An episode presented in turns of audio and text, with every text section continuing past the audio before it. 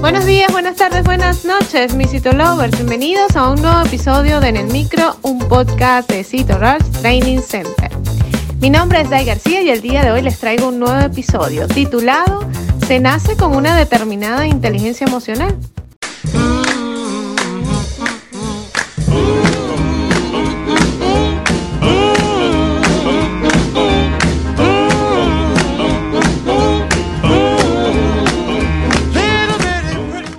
La inteligencia emocional se desarrolla a lo largo de toda la vida, no es algo estático. Por ello, lo importante no es con qué inteligencia nacemos, sino qué hacemos con ella. La inteligencia emocional no deja de crecer si se estimula. La película Intensamente de Pixar nos evidencia el tema de hoy. En ella la pequeña Riley Anderson se muda a la tranquila Minnesota a la movida San Francisco, proceso en el que experimenta una serie de emociones que la llevan a madurar. La historia se desarrolla en la mente de Riley, un donde alegría, temor, tristeza, desagrado y furia compiten por el control. Mucho se habló de las pocas emociones que estaban retratadas en la película, que el rango es más amplio y se habían quedado cortos.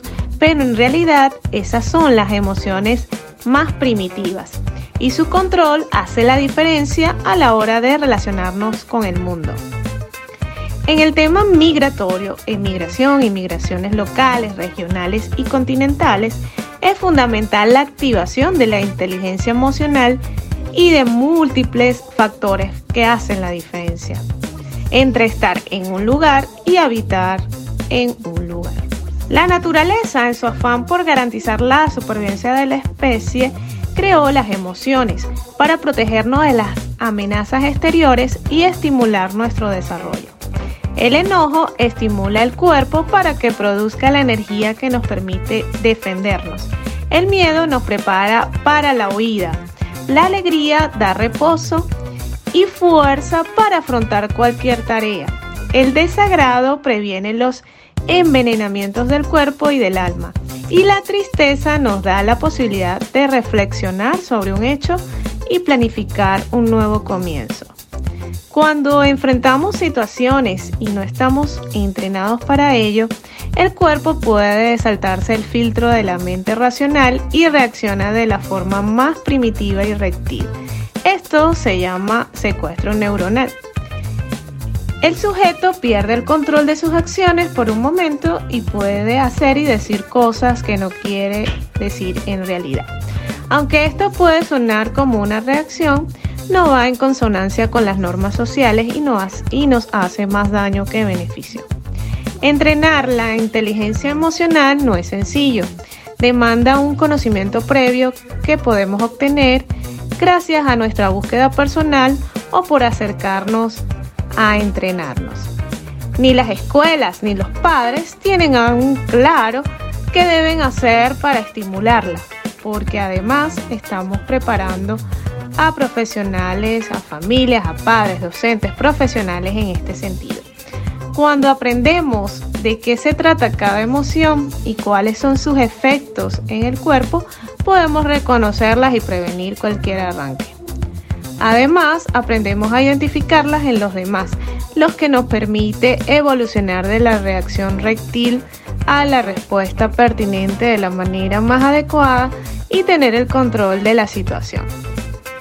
El manejo de las emociones no solo tiene consecuencia en nuestra vida social, sino que puede llegar a tener efectos negativos en la salud.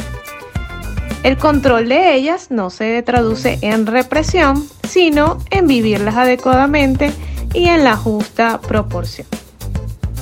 Lo primero es informarse más sobre el tema y dar el primer paso para la tranquilidad. Así que actívate y trabaja en tu inteligencia emocional si es allá donde quieres ir. Y si te gustó en el micro, la mejor manera de apoyarnos es que compartas este podcast con tus amigos. Puedes escucharnos en tu plataforma de podcast favorita o a través de Spotify, iTunes, Google Podcast y otras plataformas. Asimismo, puedes escucharnos desde nuestra página web www.citorushdc.com. Asimismo, recuerda revisar nuestros artículos en el blog en la misma página web y seguirnos en las redes sociales como arroba en Twitter, Facebook, Instagram y TikTok y suscribirte al canal de YouTube. Mi nombre es Dai García y soy CEO and founder de Cito Hasta una próxima emisión.